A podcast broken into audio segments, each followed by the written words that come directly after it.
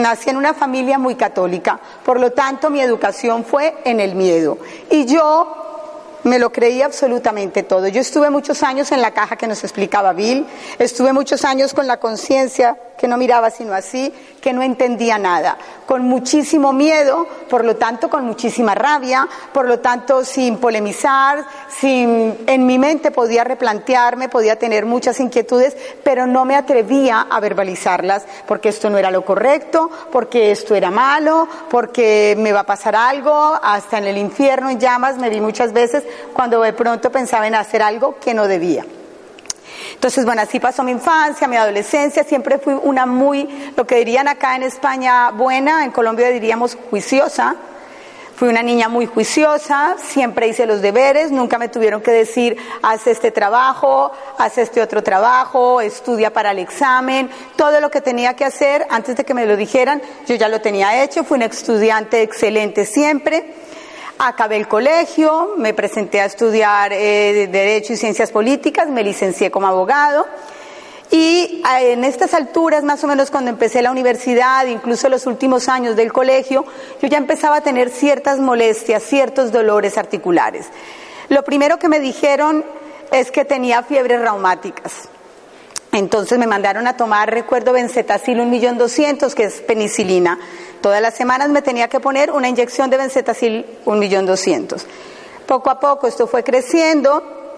Cuando iba al segundo año de carrera, em, entré a trabajar en el Congreso de la República de mi país, entré al Senado de la República a trabajar.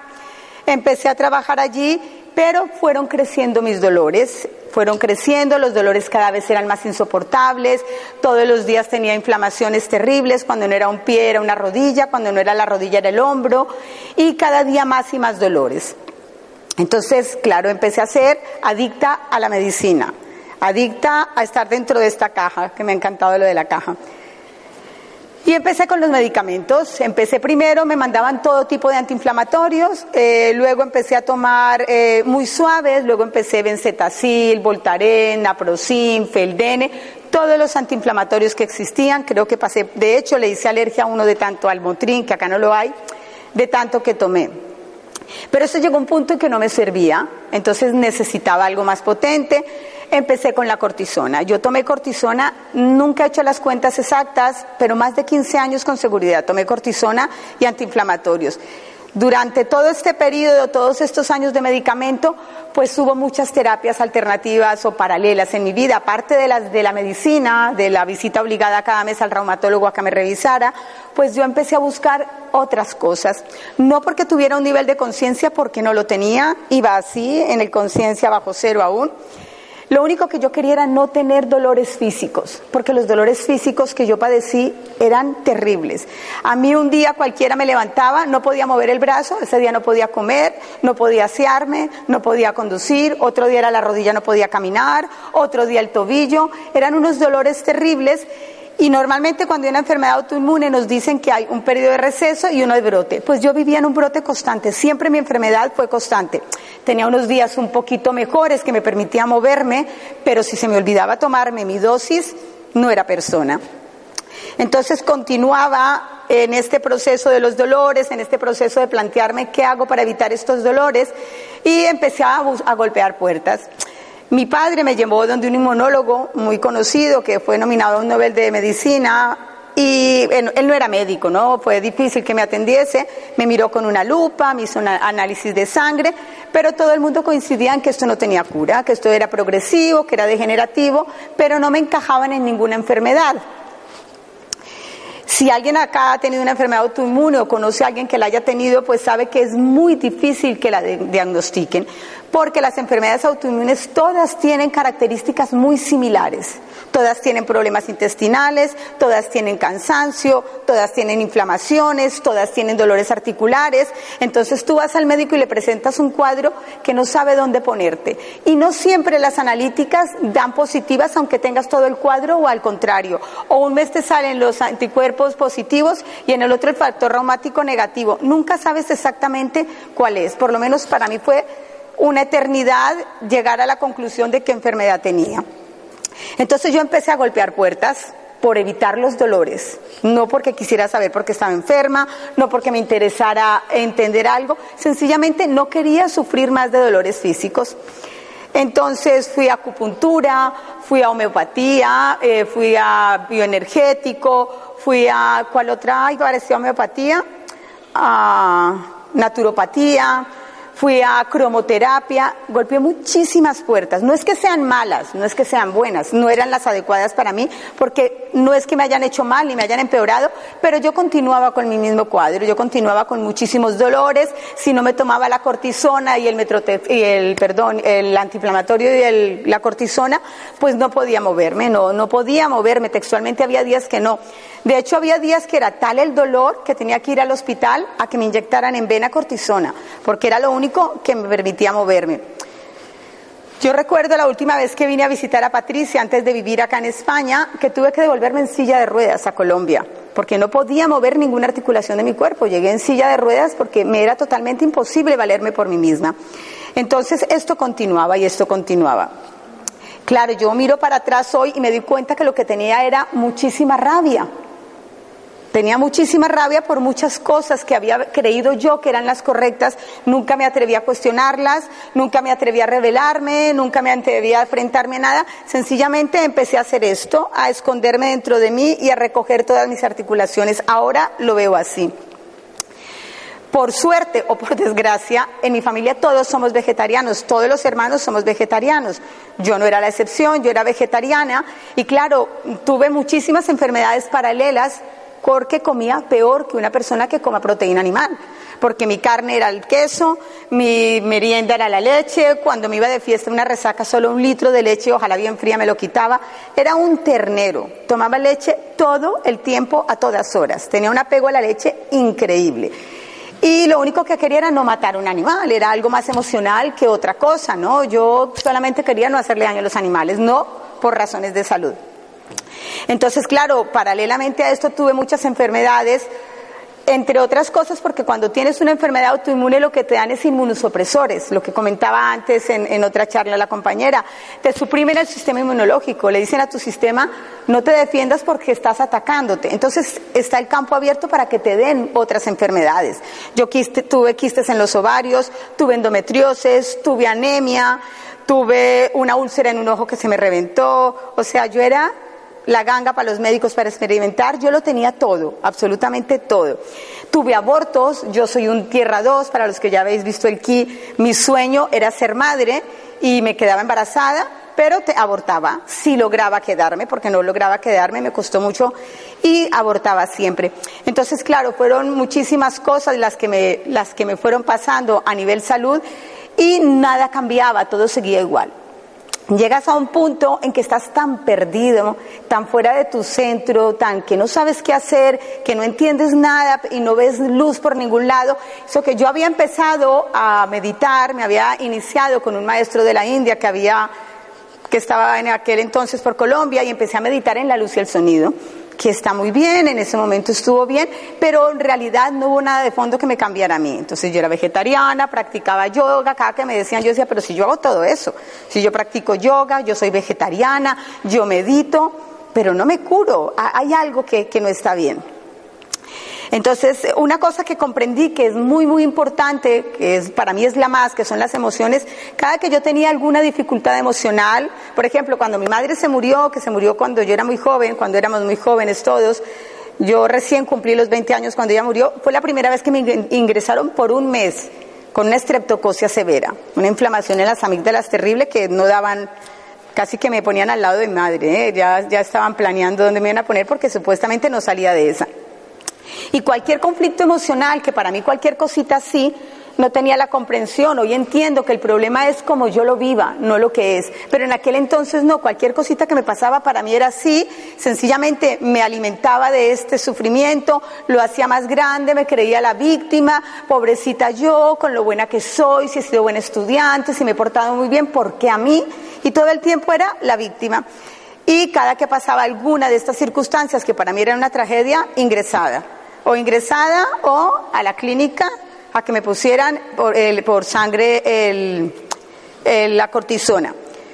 Esto no funcionaba, entonces pasé al metrotexato. Metrotexato es un medicamento que se utiliza para el cáncer, es un medicamento muy potente combinado con la cortisona. Nunca, nunca dejé la cortisona en este periodo, lo tomé muchísimos años. Dosis pequeñas, dosis altísimas. Cuando me mejoraba un poquito me la bajaban, me la subían. Bueno, era, era una locura con los medicamentos. También tengo que decir algo a mi favor. Yo soy muy constante y fui muy deportista. Yo competía jugando tenis, monté muchísima eh, bici, jugaba en un equipo de baloncesto, patinaba y esto ayudó a que no me quedasen secuelas en mis articulaciones y además supongo yo y con el conocimiento que tengo me ayudaba paralelamente a ir eliminando muchísimas de estas emociones estancadas y de estos medicamentos. Me movía muchísimo, no, no me quedaba quieta. Bueno, pasan los años, sigo con muchísimos dolores, sigo sin expectativas de mejoría, sigo profesionalmente muy bien, económicamente muy bien, pero yo estaba fatal. Decido irme para Estados Unidos y de ahí venirnos a Valencia a la boda de... ¿Me vas a preguntar algo? Ah, perdona, hacer así. Nada, perdón.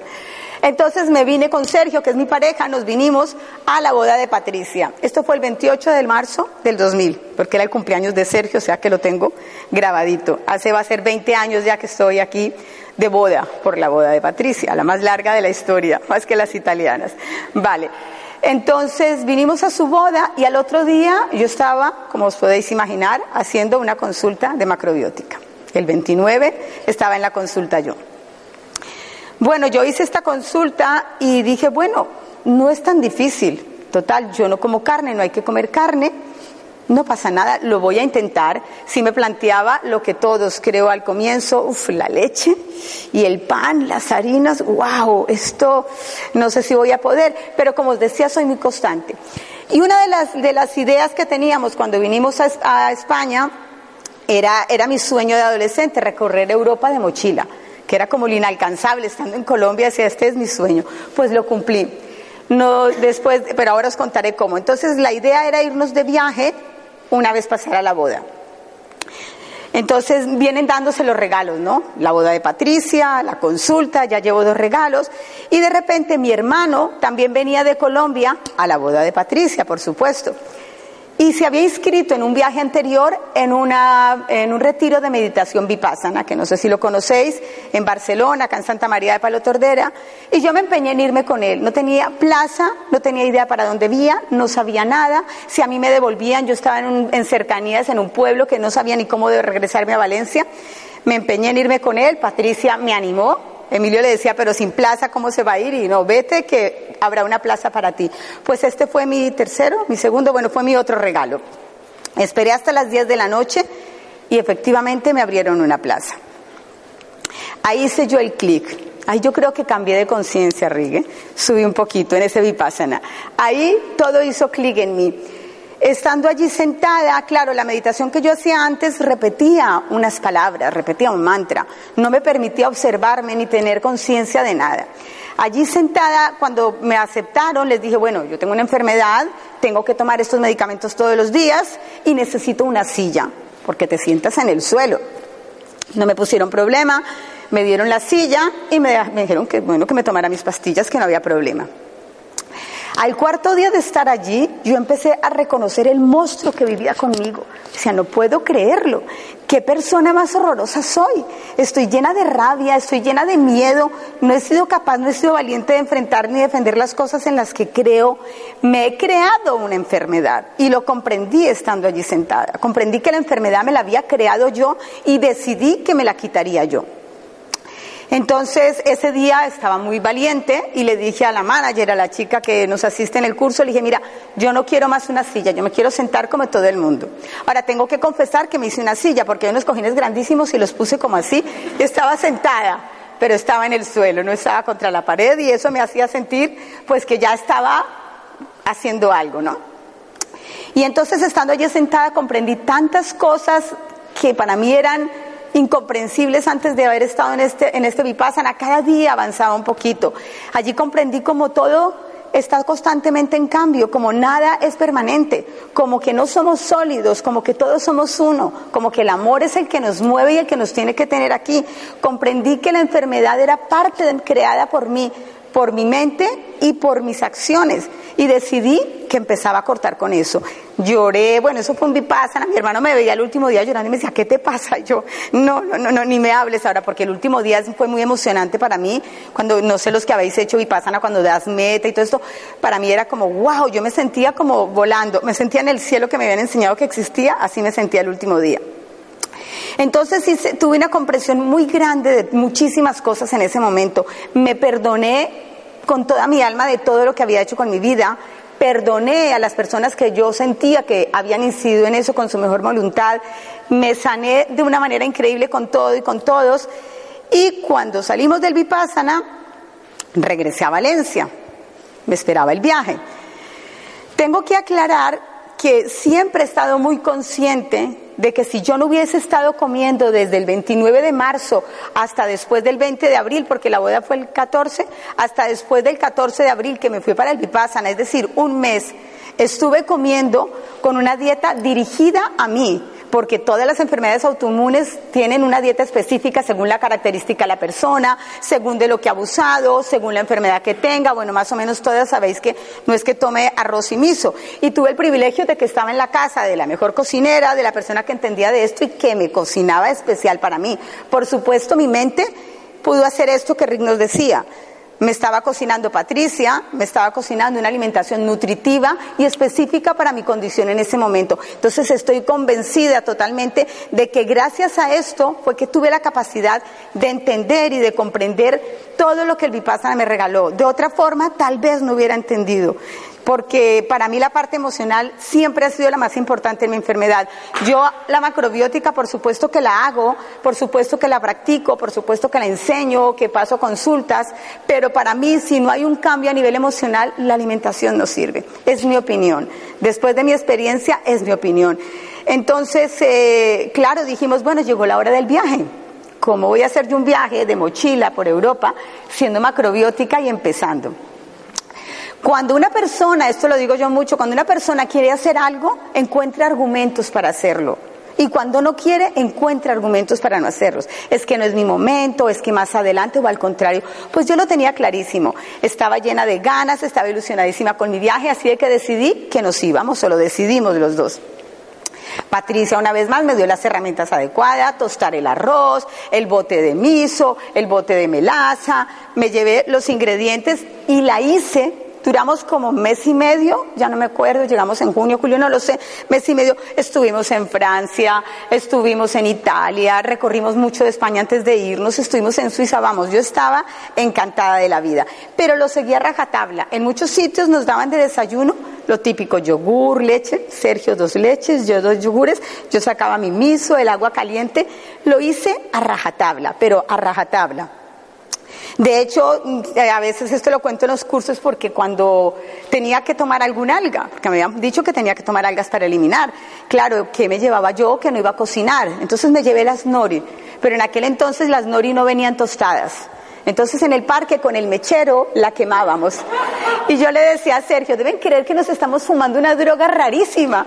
Si supieran que lo estoy haciendo solo por salud, porque éramos con el mechero y compartiendo el alga. O sea, yo lo hice a rajatabla con la tentación de tener a Sergio todo el tiempo. Él tampoco comía carne, pero todo lo demás que él comía a mí me llamaba muchísimo. Pero dije, bueno, si voy a hacerlo, lo voy a hacer. Yo he sido muy determinante. Cuando empiezo algo, lo acabo. Dije, lo voy a hacer, lo hago a rajatabla. El viaje fue maravilloso. Cuando estaba en Vipassana, que creo que eso me he saltado, decidí empezar a partir las pastillas. Siempre me habían dicho que la cortisona no se puede quitar de una, que el metrotexate tienes que tener una supervisión. Yo empecé en el Vipassana con mi supervisión a partir el metrotexate y empecé a dejármelo. Cuando nos fuimos de viaje, dije, voy a empezar a partir la cortisona. Cuando estábamos en mitad del viaje, un día cualquiera, oye, no sé hace cuántos días no me tomo la cortisona y no me duele nada. No me lo podía creer, no se me ha inflamado nada, no estoy hinchada y no me he tomado la cortisona. yo me olvidé de la enfermedad, de los dolores, de las pastillas, y entonces la enfermedad se olvidó de mí. No tenía absolutamente ningún como si hubiera hecho así la enfermedad incurable, progresiva y degenerativa, que fue las palabras que a mí me habían taladrado toda mi vida, ¿no? Por eso yo hoy por hoy siempre digo que nadie nos puede decir que algo es incurable, que nadie nos puede decir que no te puedes mejorar, Nosotros decidimos. Nosotros decidimos si esto es incurable o no. Nosotros decidimos si me quiero curar o no.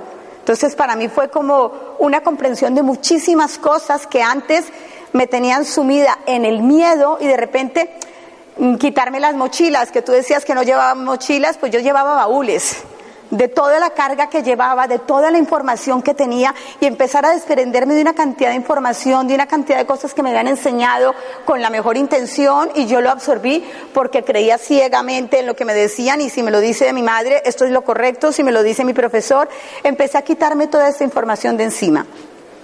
Y esto fue maravilloso, pero falta el mejor regalo de todos. Perdón. Falta el mejor regalo de todos, que fui madre. Yo no podía tener hijos, siempre abortaba, no lo conseguía, me habían operado endometriosis, ocho quistes en los ovarios, las expectativas tomando este, este medicamento eran prácticamente nulas para que me quedara embarazada, ya no tenía 15, ni 20, ni 30. Cuando me quedé embarazada tenía 41 años. Entonces, claro, un embarazo de alto riesgo, igual con tantos abortos, tal, pues salió el niño más hermoso que os podáis imaginar. Los que lo conocéis sabéis que no exagero, el más inteligente, el más guapo, bailarín, vamos. entonces me llegó el trofeo final, me llegó el premio a mi constancia. Y tengo un niño que hoy por hoy es adolescente, también ha sido concebido gracias a la macrobiótica, ha ido a un vipassana, porque estando embarazada uno de los vipassanas que he hecho estaba embarazada de él y hasta el momento no ha probado la carne, no prueba los lácteos, azúcar, tiene 16 años, por supuesto que come fuera de casa alguna vez, pero también muy convencido un poco de esta filosofía desde su punto de vista también. Así de que bueno, hasta aquí es la historia de mi vida, ¿vale? Ahora voy a contar un poquito, voy a tomar agua.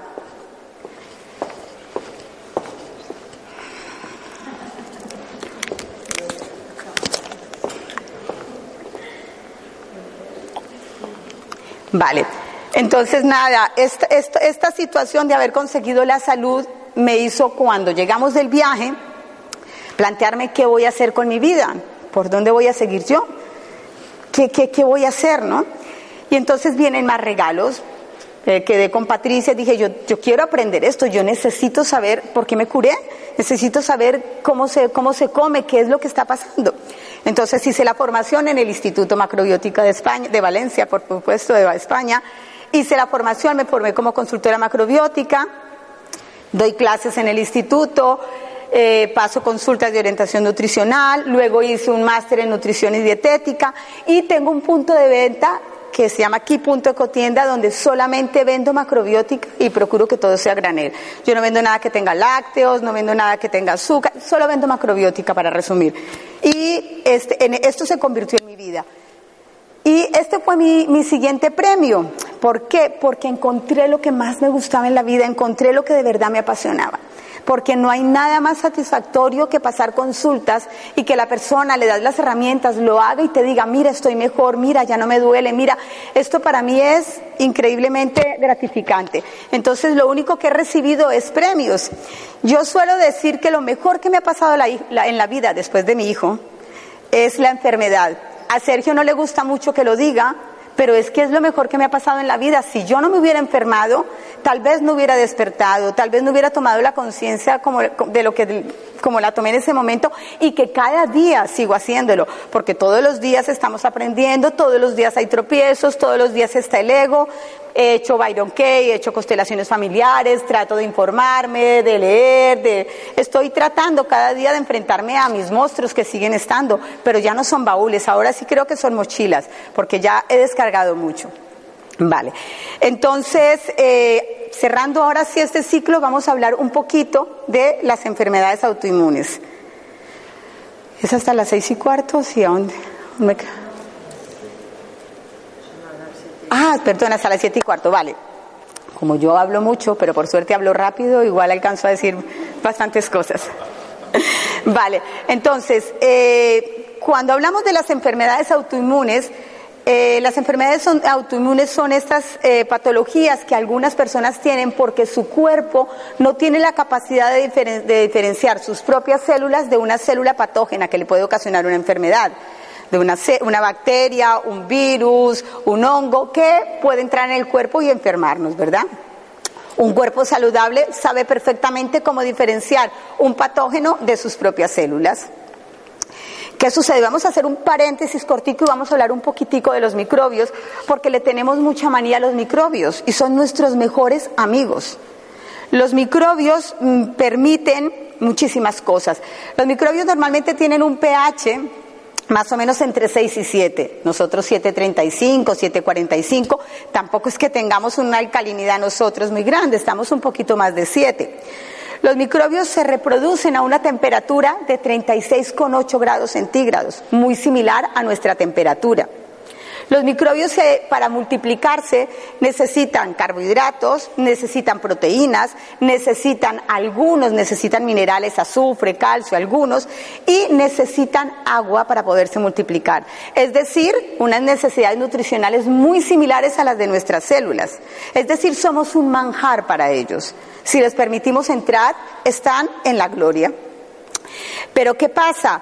Que nos hacen unos favores increíbles. De hecho, la vida en el planeta no sería posible sin la presencia de los microbios. Los microbios permiten que las plantas cojan los minerales de la tierra para que nosotros podamos tener minerales. ¿Por qué? Porque las plantas están consumiendo continuamente minerales. La única forma de que todos tengamos minerales, tanto nosotros como los animales, es a través de la absorción de las plantas de la tierra. O bien nos comemos las plantas o bien el animal que se ha comido la planta, pero es la única forma de obtener los minerales que nosotros necesitamos. ¿Qué sucede? Pues que existen algunos microbios especializados en desintegrar montañas, rocas enteras y devolverlas a la tierra para que nosotros tengamos esos minerales. Por lo tanto, les debemos a ellos eso. Por otro lado, eh, las plantas se alimentan pues de la luz solar, del agua, de los minerales que absorben de la tierra y del dióxido de carbono que eliminamos en la respiración los animales. Pero la principal obtención de dióxido de carbono es de la respiración microbiana. Los microbios, cuando descomponen los cadáveres, las materias fecales, que es otra cosa de las que hacen, son los grandes basureros, están siempre limpiando, al entrar en, la, descomposición de estos, segregan, generan el círculo del carbono. Por lo tanto, devuelven el dióxido de carbono para que las plantas puedan respirar y a su vez las plantas nos puedan seguir dando el oxígeno. Porque las plantas y los animales, si tienen mucho tiempo carbono en sus sistemas, pues se mueren. Entonces los microbios lo único que nos hacen es ayudarnos no podríamos vivir sin los microbios. De hecho, están presentes en todas partes. Los microbios están en el aire, están en la comida, están en la ropa, están en la piel, están en la tierra, están en todos lados. En nuestro cuerpo estamos llenos de microbios. Somos 10 microbios por una célula, somos más microbios que células. ¿Qué sucede? Que nuestra piel en sí es toda una, una, parte protectora. Nuestra piel es como esta barrera del sistema inmunológico para proteger nuestro organismo. Y está llena de bacterias por todos lados.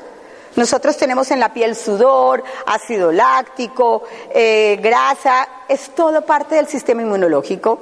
Además tenemos, esto en la parte externa, tenemos muchas mucosas que segregan nutrientes. Eh, parte del sistema inmunológico que nos están protegiendo de patógenos. Tenemos la saliva, tenemos las lágrimas, tenemos flujos vaginales, tenemos sudor, tenemos una serie de flujos de líquidos que lo que están es haciendo de protectores para que el sistema inmunológico esté adecuadamente cargado para defenderse.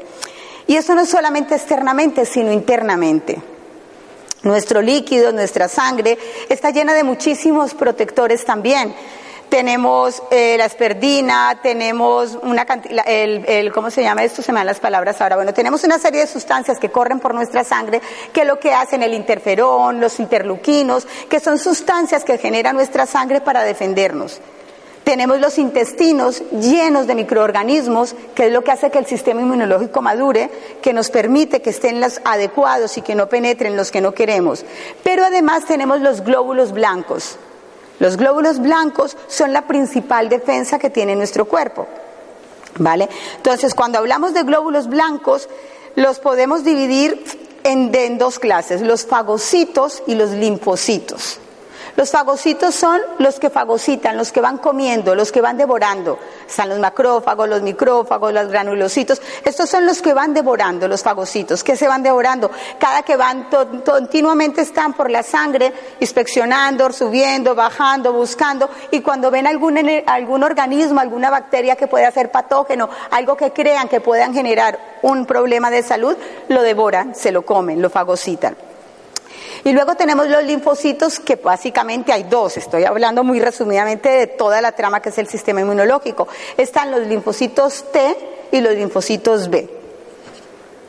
Los linfocitos T han sido entrenados, digamos, como si fuesen soldados en el timo que es cuando hacemos yo, acá está el timo, que es esta glándula que tenemos acá, que es parte del sistema inmunológico, y luego estos son más los que dirigen la batalla de alguna manera y los que mandan mensajes al resto del cuerpo cuando entra un patógeno. Luego tenemos los linfocitos B, que los linfocitos B son los más importantes. Estos han sido entrenados pues en los ganglios linfáticos, han sido entrenados en el vaso, han sido entrenados en cualquier otro órgano linfático, en cualquier otra fase linfática, pero tienen una cualidad increíble, son los que producen los anticuerpos, son los más importantes. Cuando hay un patógeno, este patógeno tiene una parte que es la que puede detectar el, glóbulo, eh, la, la célula B, es decir, para poder crear el anticuerpo, que se llama antígeno. Entonces el antígeno es esta parte del anticuerpo que la célula puede reconocer, ¿se entiende? Para poder crear el anticuerpo adecuado. ¿Por qué os cuento todo esto? Porque para, hasta que llega a reconocer este antígeno y generar el anticuerpo, pueden pasar de uno a tres meses. Es algo que no se hace en un momento. Mientras tanto, el cuerpo tiene otras herramientas. Se pueden suspender los glóbulos, se pueden suspender en los patógenos para que los macrófagos los reconozcan y se los coman. segregamos el interferón, que es una sustancia que hace que se multiplique la, o que se limite la capacidad para que los, patógenos se reproduzcan. De hecho, se ha encontrado que la el concentrado de zeta shiitake hace que el cuerpo produzca más interferón, es decir, para que no se multipliquen tan rápido los virus las bacterias, los patógenos. Entonces, ¿qué pasa? Los linfocitos B, que son las células que crean el anticuerpo, son unas células plasmáticas. Estas células lo que hacen es multiplicarse de 1 a 2, de 2 a 4, de 4 a 6, de 6 a 8 y se van multiplicando y multiplicando. Todo esto sucede mientras el cuerpo está tratando de encontrar la adecuada. Es decir, que para que mi cuerpo me ataque mi propia célula, tiene que estar muy perdido, tiene que estar totalmente descentrado, tiene que estar totalmente en el limbo, porque si para atacar uno que ya reconoce como enemigo, hasta que no encuentre el anticuerpo adecuado, no lo elimina, trata de alargar y de, crear una serie de preámbulos para que nos ataquemos a nosotros mismos, nuestras propias células buenas, pues tiene que estar el, sistema inmunológico muy mal, ¿vale?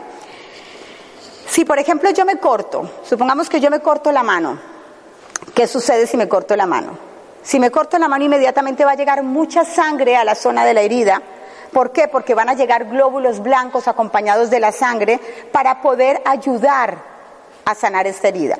La pobre célula humana que está ahí tan tranquila y que llega un patógeno y la devora, la coge totalmente desprevenida, el otro entra al paraíso y ¿qué hace esta al morir? Manda un mensaje químico al resto del cuerpo, dice, entró el enemigo, por favor ponernos todos alerta. Entonces empiezan a llevar muchos glóbulos blancos a la zona de la herida para traer más refuerzos, para traer más glóbulos blancos. Si es algo sencillo, la herida se cierra y no pasa nada. Continuamente dicen que al día entran cuatro patógenos a nuestro cuerpo, cuatro bacterias todo el tiempo estamos en guerra y no nos enteramos.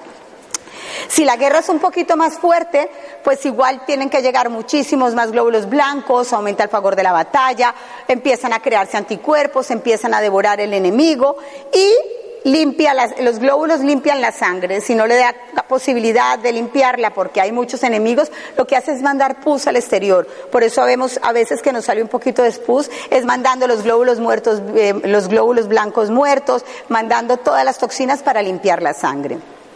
Si aumenta el favor de la batalla, si no pueden avanzar los glóbulos blancos con el enemigo, sino que estos van tomando más posesión, ¿qué sucede? Un poco de todo. Empiezan a llevar más soldados, los glóbulos empiezan a multiplicarse y a multiplicarse a ver cuál es el que se logra encontrar el anticuerpo adecuado para ese patógeno. Empiezan a, surgir interluquinos.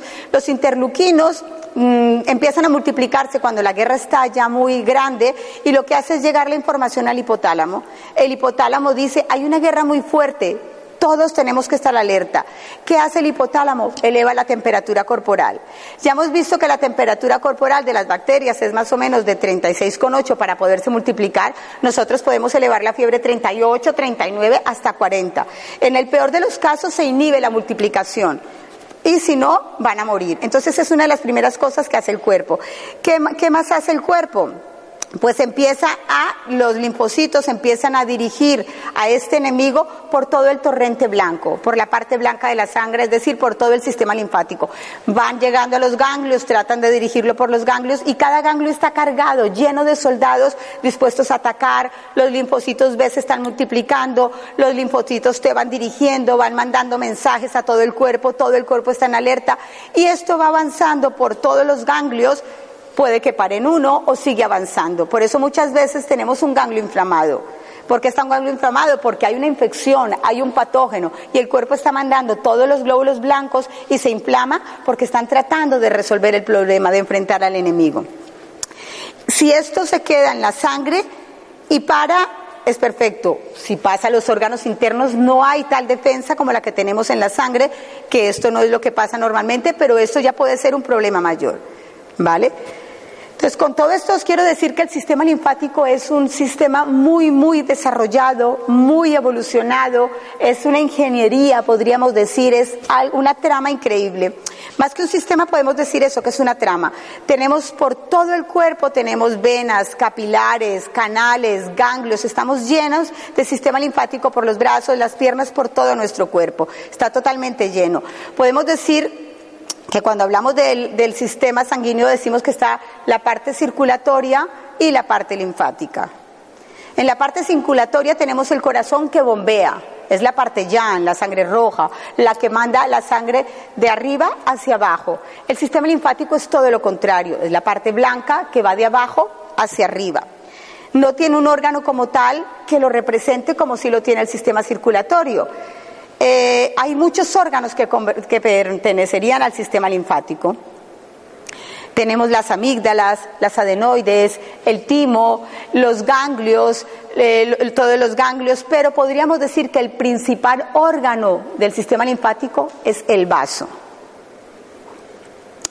Si recordamos las, eh, funciones del vaso, pues es el que crea anticuerpos, es el que crea linfocitos, es el que limpia la sangre de desechos muertos, almacena sangre, es decir, podríamos decir que este es el principal.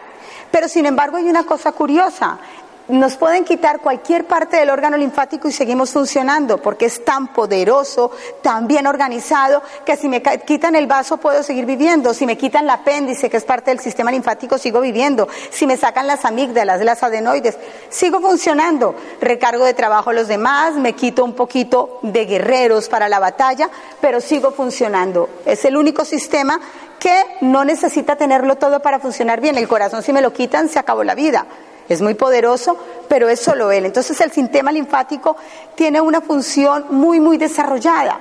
O sea, para enfermarnos de él necesitamos haber abusado y mucho, tanto física como mentalmente, de las dos maneras.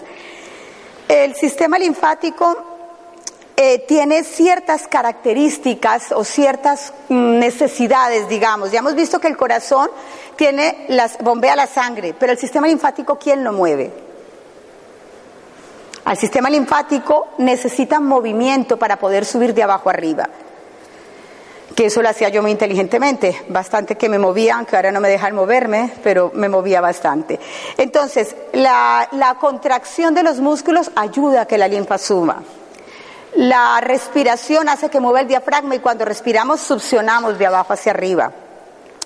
Las vellosidades intestinales, cada que están tomando alimentos, cada que están succionando, también hace que sea de abajo hacia arriba. Todo esto hace que la linfa pueda subir. Son una serie de acciones que ayudan a que esta linfa funcione. Por eso es importante el alimento que no obstaculice este movimiento.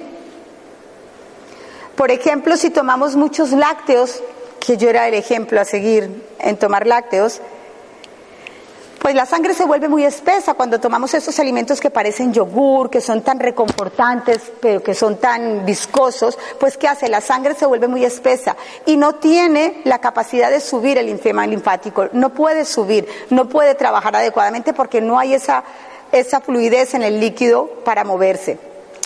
Un poco de lo mismo nos pasa cuando se consumen eh, pocos minerales, el sistema linfático necesita bastantes minerales, eh, eh, también estos alimentos que irritan el tubo digestivo, como son los picantes de mala calidad, como son los fermentos de mala calidad, como los quesos, los panes, las levaduras, todo este tipo de fermentos también ralentizan el sistema inmunológico, también impiden a que la linfa suba y llegue a donde tenga que llegar.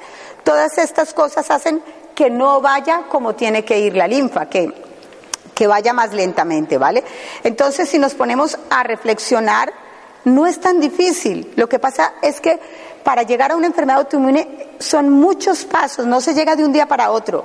Empezamos de pequeños con una molestia, con otra, con otra, hasta que el sistema linfático se enloquece. Le estamos dando el alimento mental y físico no adecuado y el sistema linfático sencillamente pierde el control, sencillamente se enloquece y dice es que no sé qué hacer, no, no, no sé cómo actuar y empieza a atacarse a sí mismo. Hay ciertas... Eh, ciertos, eh, eh, ¿cómo diríamos? Ciertas cosas, ciertas situaciones, ciertas acciones que hacen o que son los orígenes desde mi punto de vista para que se presente una enfermedad autoinmune. Desde la alimentación. Lo primero que podemos decir, obviamente el menú equilibrado, que acá todos más o menos conocemos, que la mayoría de gente en un curso normal habría que aclararlo, acá no, la alimentación. Tenemos que eliminar todo lo que sabemos que no. La proteína animal, por ejemplo, que tiene una cantidad de bacterias que producen la E. coli, tiene putrefactina, tiene cadaverina, tiene una cantidad de bacterias, pues que hace que la inmunología del, de las bacterias buenas que nos están ayudando a vivir en simbiosis, ayudarnos, pues se proliferen las malas y dejen de existir las buenas. Pero hay un alimento por excelencia que es el peor para el sistema inmunológico y son los lácteos. Ya decíamos que todas las enfermedades autoinmunes tienen problemas intestinales. Todas las enfermedades autoinmunes o hay un estreñimiento crónico o hay diarreas o hay de las dos cosas, pero hay un problema intestinal siempre cuando hay una enfermedad autoinmune. Los lácteos son un alimento que además de generar la viscosidad que hablábamos antes, le genera una carga increíble al sistema inmunológico, porque tiene una cantidad de antígenos. ¿Os acordáis que el antígeno era esa parte del, del, anticuerpo, no, del patógeno que nuestro cuerpo reconoce para poder crear el anticuerpo? Pues siempre que tomamos proteína de la leche, sobre todo la caseína, el cuerpo cada que tomo leche tiene que generar un antígeno, tiene que continuamente. Entonces es un desgaste continuo, es un desgaste continuo.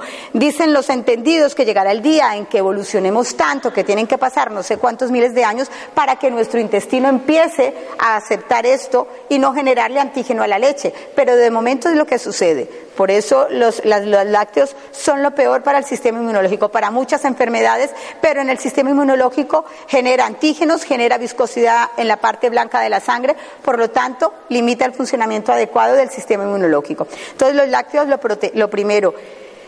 De hecho, la caseína, la homoglobina, pero sobre todo la caseína, es tan viscosa que se usa como pegamento en la relojería y en la zapatería, porque es es súper viscosa. Entonces es algo que para el sistema inmunológico es de una vez frenar para que fluya la, el sistema, la, linfa por la sangre, ¿vale?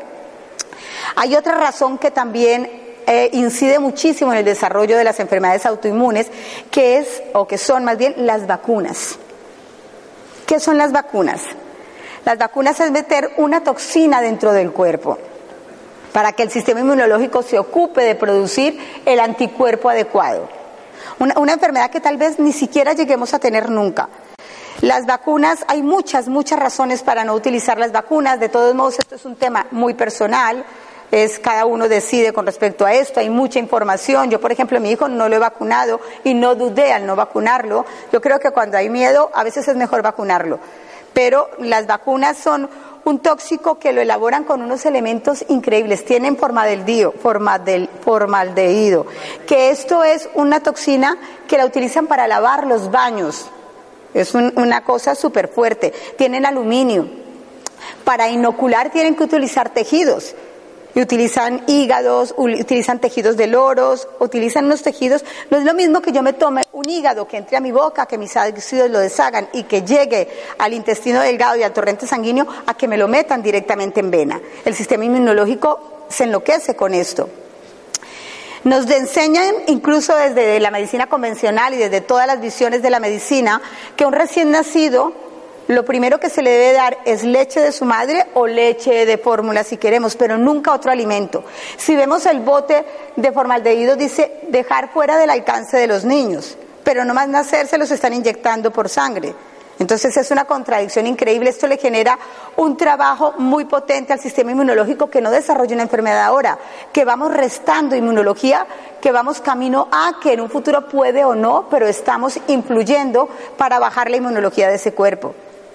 Entonces las vacunas serían como el segundo factor después de la comida y resaltando las carnes y la leche, sería como el segundo factor que puede incidir en que desarrollemos una enfermedad autoinmune. Otro alimento, otro elemento, otra cosa que incide mucho en que se cree una enfermedad autoinmune son los medicamentos, absolutamente todos. Hay medicamentos que por su naturaleza son inflamatorios. Hay una cosa que no he dicho, cuando hablaba de, los lácteos, y es que las enfermedades autoinmunes se dan porque hay una hipermeabilidad intestinal. Nuestro intestino debe estar totalmente cerrado. Perdón.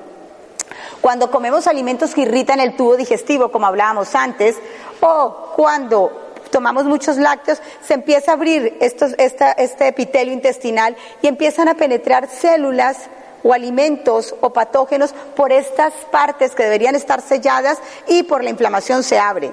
De hecho, las vellosidades intestinales cuando quieren absorber minerales, si se encuentran con los lácteos, muchas veces esta caseína se pega y este, esta vellosidad ya no puede absorber más, esta vellosidad se bloquea. ¿Y cuál es la respuesta del sistema autoinmune? Siempre inflamación, entonces se inflama y al inflamarse se abren. Entonces empiezan a entrar por el epitelio intestinal y llegar hacia el torrente sanguíneo unas moléculas grandísimas, por ejemplo, que el sistema autoinmune las ve y dice, esto no es un patógeno, no sé lo que es, pues voy a marcarlo. Este tampoco, voy a marcarlo. Y finalmente todos los que ha marcado, pues va y destruye un tejido completo. Igual es un ácido graso, igual es una proteína, igual es un carbohidrato que pasó completo. Le da igual, no lo reconoce y como está tan débil, pues sencillamente va y se come todo un tejido y ataca un tejido. ¿Cuál? Depende de nuestra característica individual, depende del alimento que más hayamos abusado. A unos les ataca en las articulaciones, a otros les ataca en cualquier otro órgano, porque en muchos órganos puede haber enfermedades autoinmunes. Que un paréntesis, cuando tenemos una enfermedad autoinmune es muy corriente tener más de una. Yo, por ejemplo, tenía Sogren, que es un resecamiento en los ojos impresionante, y tenía el síndrome de reino en las manos, que no me circulaba la sangre, se me ponían blancas y se me paralizaban. Entonces, a veces el sistema inmunológico ataca la artritis reumatoidea o el lupus, pero también resulta atacando a otros. Por eso a veces se tienen varias autoinmunes a la vez, porque el sistema inmunológico está tan loco que ataca esto, pero de repente me da acá me da allá. Yo tuve por el en una úlcera en un ojo que se me reventó del resecamiento que tenía en los ojos. Bueno, entonces eh, hemos dicho los lácteos, la carne, las vacunas y los medicamentos. Los medicamentos que más inflaman, que son inflamatorios por naturaleza, sobre todo son la aspirina, y los antiinflamatorios. Son inflamatorios el efecto en sangre. Entonces, esto lo que hacen es abrir todo el epitelio intestinal y que pase todo lo que quiera. No se puede cerrar, por lo tanto, pasa lo que, lo, que, lo que le pongamos al cuerpo pasa y surge la enfermedad autoinmune. También hay otra cosa muy importante y es la obsesión con la higiene. La obsesión todos los champús antisépticos, antibufungicidas, con árbol de té, con... hemos visto que tenemos una barrera en la piel que su función es protegernos de que entren patógenos fuertes. Si yo estoy todo el tiempo, si me lavo con agua 100 veces, no voy a matar los patógenos. Ellos viven de la humedad, sobre todo los hongos. Les encanta la humedad para multiplicarse, la necesitan. Pero si yo le estoy echando antifungicidas, antibacterianos, estoy matando esta capa que me protege el sistema inmunitario. Jabones vaginales. La mucosa vaginal es muy poderosa. De hecho, los recién nacidos que nacen por el canal vaginal tienen una inmunología más alta que los demás. Hace poco leía que de hecho están en algunos países cogiendo con un copito y cogen mucosidad vaginal de la madre que ha tenido cesárea y se la ponen alrededor de los labios y bajo los ojos a los niños, porque en los ojos también tenemos bacterias, tenemos bacterias en todos lados. ¿Y qué hace? estas bacterias penetran al cuerpo y tratan de que la inmunología de esta persona suba. Entonces, claro, tanta higiene lo único que hace es, la higiene no es selectiva, mata lo bueno y mata lo malo. Necesitamos las bacterias, no tenemos que estar peleándolas con ellas ni todo el tiempo estarnos echando una cantidad de cosas de higiene para espantar las bacterias. Eh, un poco de lo mismo pasa con todos los contaminantes agroindustriales que allá habíamos, habían hablado de esto, todo lo que le estamos echando a la tierra, no lo comemos, pues todos estos contaminantes están matando toda la, toda la fauna que tiene que haber en la tierra, está incidiendo en que disminuya nuestra flora bacteriana. Y lo mismo con todo lo que hay en el ambiente toda la cantidad de gases tóxicos, de radiación, todo lo que está haciendo que nuestra inmunología cada vez sea más débil. Es muy curioso, pero las enfermedades autoinmunes cada vez hay más. Cada vez, yo no recuerdo ahora si eran 150, lo tengo en el PowerPoint, pero creo que hay 150 enfermedades enmarcadas, pero cada día salen nuevas, cada día salen más. Esto no era algo que fuese común antiguamente, esto no tenía ningún problema antes. Pero ¿qué pasa? Pues que toda esta serie de hacer el intestino permeable, un poco lo que pasa con el gluten también, que el gluten entra, pero cuando el intestino está mal. ¿Y qué gluten? Pues un gluten que está transformado genéticamente, un gluten refinado, pero si yo me como un seitán de buena calidad y tengo un sistema inmunológico bueno y un intestino bueno, pues es una proteína de alta calidad. Pero ¿qué pasa? Que este gluten lo que hace es inflamar y cuando está abierta estas vellosidades y este epitelio, pues baja y pasan unos trozos de gluten y el sistema inmunológico dice, uy, esto lo marco, esto, esto qué es? No es un patógeno, pero ¿qué es? Y lo va marcando y otro tejido que se carga. Entonces toda esta obsesión con la limpieza en todos lados, lo mismo pasa en la boca, por ejemplo. La higiene vocal es otra locura, lo del flúor, el flúor ralentiza el sistema inmunológico. Hace que hay una anécdota que no sé si la habréis oído que cuentan que Hitler lo que hacía era mandar a los soldados a los tanques de agua del enemigo por la noche y echarle flúor en el agua para que los soldados fueran más dóciles, más mansos y fueran a otro ritmo porque el flúor es lo que hace, no solamente ralentiza los, los, glóbulos blancos, ya si comemos viscoso, si tenemos hipermeabilidad intestinal y si tenemos flúor, es que los pobres glóbulos blancos no van a llegar a su destino, no nos van a defender de nada y nos van a atacar, se van a, enloquecer, se van a desperdiciar. Igual en las vacunas, si a mí me ponen vacunas, pues, o antibióticos, que es otra cosa que no nombré los medicamentos, los antibióticos, es otra cosa que acaba con el sistema inmunológico. Claro, el sistema inmunológico dice una infección, pero ahora hasta me da un antibiótico. Ah, yo no trabajo, a mí la linfa no se me mueve, está tan espesa y tantas cosas raras, que me pongan un antibiótico. Entonces también pierde facultades, lo que no se usa se atrofia. Entonces si le estamos todo el tiempo poniendo una cantidad de sustancias dentro de nuestro cuerpo que no son las adecuadas, pues el cuerpo hace lo que puede porque es perfecto y lucha por mantenernos con vida y por eso hace todo esto. Pero no quiere decir que lo estemos haciendo de la forma adecuada. Y por último, lo último, el estrés. El estrés es la más importante para mí de todas las causas de las enfermedades autoinmunes y de todas las enfermedades, yo creo. Todos sabemos que el estrés eh, produce cortisol. El cortisol que hace produce inflamación. El cortisol es maravilloso en un momento de estrés, que el, cuerpo lo segregue, adrenalina, cortisol, testosterona, si estamos en un estado de alerta. Pero es que si estamos en un estado de alerta continua, deja de ser un protector para convertirse en un inflamador todo el tiempo estamos, es que si me echan del trabajo, uy, qué tal que mañana me echen. Y todos los días estoy si me echan del trabajo. El día que me echen me siento a llorar y luego voy y busco trabajo. Pero si tres meses antes estoy preocupándome, la mente no diferencia si ya me echaron o si no me echaron. Cada pensamiento genera una emoción y esa emoción repercute en el cuerpo. Y para el cuerpo todos los días me han echado del trabajo. Entonces todos los días voy agotando mi inmunología. La inmunología se baja cuando no tenemos pensamientos positivos.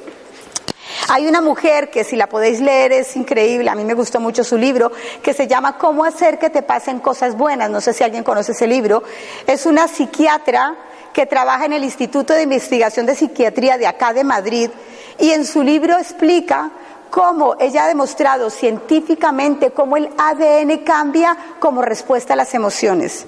O sea, científicamente lo que se viene diciendo desde la medicina oriental, desde siempre, ella lo ha demostrado de forma científica. Ella dice que somos una sociedad inflamada. porque todo el día estamos generando cortisol de tanta preocupación por una cantidad de cosas.